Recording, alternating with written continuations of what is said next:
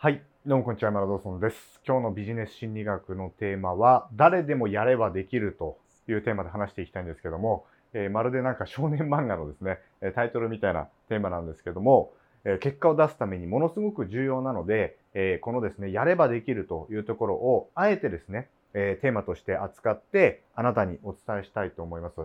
えまずですね、基本的に人というのは、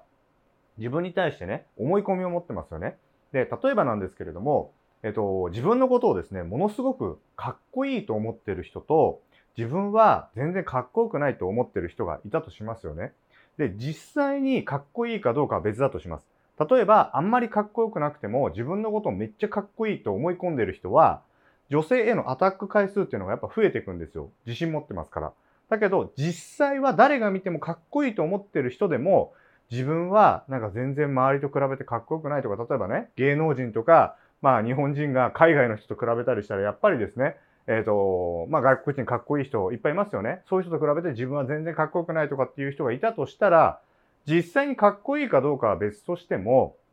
別として、えっ、と、女性のアタック回数っていうのは減るんですよ。例えば、そのかっこいい人でもかっこよくないと思ってる人は自信がないから女性にアタックする回数は減りますし、自分のことかっこいいと思ってる人は、実際にかっこよくなくても女性に自信持ってアタックしますよね。じゃあどっちがモテるかっていう話なんです。僕ね、中学校の時に、まあ、あるですね、隣の学校の友人がいたんですよ。で、その彼っていうのはちょっと変わってて、まあ、ちょっとあの、学校ね、えーよくサボったりする。まあ、いわゆる昔で言ったら、まあ、やんちゃなタイプだったんですよね。で、その彼が、あの、自分のことをめちゃくちゃかっこいいっていつも言うんですよね。で、いや、決して、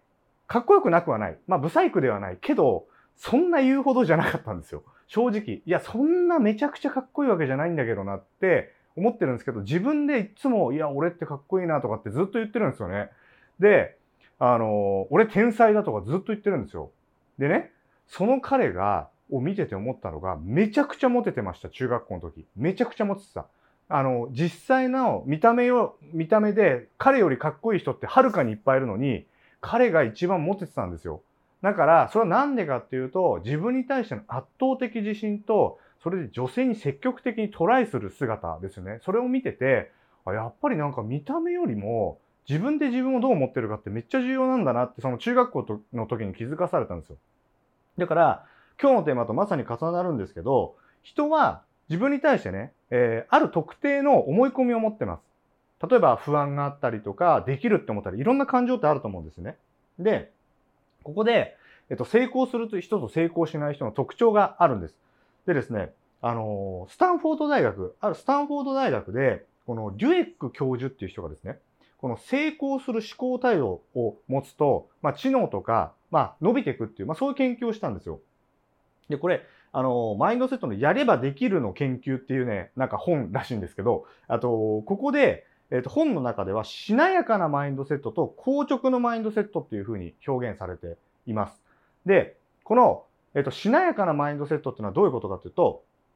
うんと、例えば、人は変われるとかね、自分は結果出せるとか、さっき言った、俺ってかっこいいみたいな、そういう考え方のことですよ。で、えー硬直のマインドセットっていうのは、いや、どうせね、自分はかっこよくないしとか、自分なんかできないしみたいな、まあそういうマインドセットのことですね。まあ人にはこういうのがあると。で、これですね、人によっては、その、例えば、えっと、しなやかなマインドセットだけある人が、じゃあ例えば A さんという人がね、常に何でもかんでもしなやかなマインドセットを持ってるかっていうと、そういうわけではないっていうことなんです。例えば、英語の勉強とか、英語とか勉強に関しては、比較的自分ができるしなやかなね、マインドセットを持ってたとしても、例えば運動とかに変わると、途端に固定のマインドセットになったりするんですよ。硬直のマインドセットってやつですね。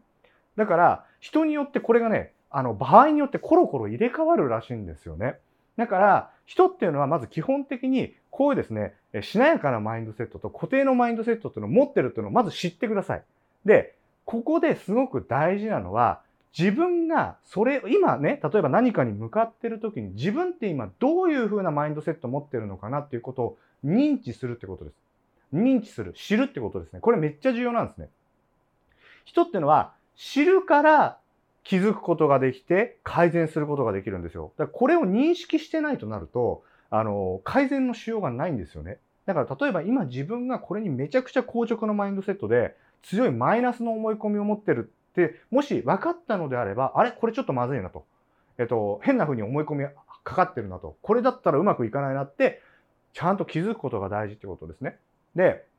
あの、僕なんかは結構ワンピースとかが好きなんで、えっ、ー、と、結構その、なんていうんですかね、やればできるみたいな、こう、頑張れば誰でも結果で出るみたいな、そういう漫画が好きなんですよ。でも人によっては、最初からね、強いキャラクター、例えばドラゴンボールなんかはどっちかって言ったら、まだ、でもドラゴンボールもね、まあやればできるの要素ありますけど、結構悟空って、まあめちゃめちゃ強いじゃないですか、最初から。だから、まあめちゃめちゃ強かったりする人が、まあ当然勝つみたいな、まあそういうストーリーが好きな人は、もしかしたら、硬直のマインドセットが、を好むかもしれないですね。だから、まあ、どっちがいい悪いとかではないんですよ。だから、例えば硬直のマインドセットでも、プラスに働かせられるんであれば、それはそれでいいかもしれないですね。例えば、いい思い込みを、いや、どうせ自分はね、いや、俺これやったらめっちゃできるみたいな。例えば、それをね、あの、いい風に捉えると、考え方って変わりますよね。仮に硬直してたとしても。だから、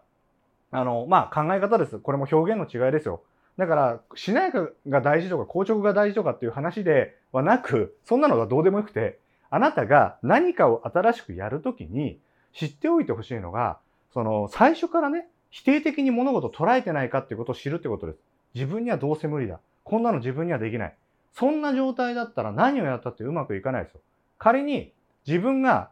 もともと苦手だって分かってることでもです。これをあのちゃんと認識してることによって結果ってやっぱついてくるんですね。仮に苦手だって前向きに捉えることで確かに他の人には勝てないかもしれない。だけど、昨日の自分にはね、勝てるかもしれないじゃないですか。そういう考え方がめちゃめちゃ重要だなと思ってるんですよね。だから結果を出す人、どんどん成長したり成功していく人っていうのは、基本的には自分もやればできるって常に思ってるわけです。でも僕も結構ね、それ意識的にやってますよ。僕も人ですから、いや、俺こんなん無理だと思うことも多々あります。だけど、僕いつもそれね、認識してるんです。あ、これなんか今、すごくマインドセットよろしくないなと。なんか最初から負けてるな、みたいな。これをなんとか意識的に、まあ思うだけでもいい、えー、口に出すだけでもいいからやっていこうって、そういうふうにちょっと意識してますね。そういうことの積み重ねや習慣が日々の行動を変えて結果を変えていく。まあそんな話なんですよね。だから、あの、あなたにまず知っておいていただきたいのは、何事もですね、考え方やマインドが全ての基準になってるんです。みんな多くの人がノウハウばっかり追っかけてますけど、ノウハウをうまく使うのは全てマインドですよ。ね、これでも皆さんね、分かってると思うんですよ。でも分かっててもできないじゃないかって思うと思うんですよ。それでも、ちゃんとできるまで意識するってことが大事。諦めないってことが大事。僕はそう思ってます。はい。なので、ぜひね、あなたも、ぜひ、これからね、何かやろうと思ってる、でもできない。で、ちょっと諦めてることがあったとしても、思うだけでもいいです。いや、自分はやればできるって。あの、口で言うだけでもいいです。心で思ってなくても、口で言ってみてください。すると、なんか意外とですね、なんか口に出してると考え方変わってきたりしますよ。嘘でもいいから口に出してみてください。思、あの、思えなくてもね。すると不思議と人間ってだんだん、あれ俺できるかもとかって変わってきますから。そういう、あの、言葉の習慣っていうのも変えると、あの、どんどんね、えー、日々の考え方とか、まあ、結果もどんどん変わってくるんで、すごくおすすめですね。ということで次回は自分を守る護身術、アンチ回避の方法についてちょっと話していきたいと思います。はい、ということで今日も最後まで聞いていただきありがとうございました。